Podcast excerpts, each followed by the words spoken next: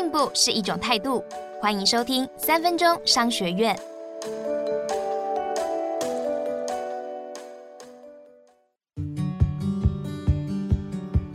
今天要谈的是博朗咖啡如何用绿洲策略找出新市场。台湾的罐装饮料几乎很难走出华人市场，但你知道吗？在捷克，有一半以上的加油站都在贩卖台湾的博朗咖啡。它在约旦、关岛和塞浦路斯还是市占率超过六成的第一品牌。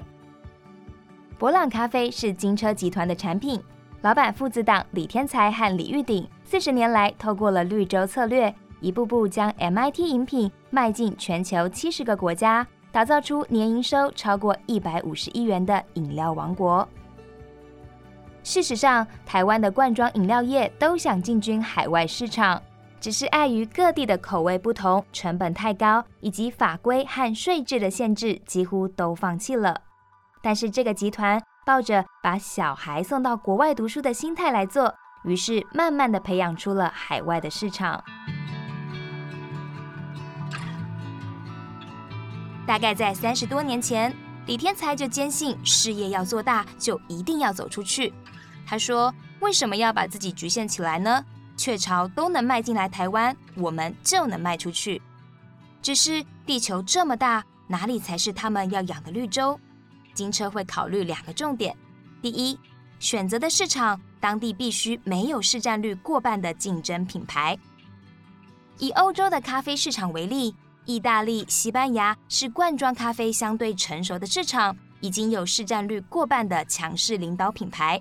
早年如果博朗咖啡进入这样的市场，就如同当年在台湾推麦根沙士，却遇上黑松沙士一样，因此新品牌要在已经有领导品牌的地区窜出头来，相对困难。但是像塞浦勒斯这个地方的罐装咖啡市场还很小，没有市占率过半的领导品牌，就是可以进军的市场。第二，进军市场后，这里前三年必须有两位数的成长，这代表找到了对的市场。投资就有价值，否则宁可先放弃，也不要继续追击，效益不佳。符合前两项之后，第三个步骤就是全力抢过半的市占率。就算把百分之百的营收全部投入行销也没有关系，市占率没有超过一半以上，一定都要再去追。唯有赶砸资源做行销，让海外经销商愿意长期合作，才有机会养出新市场。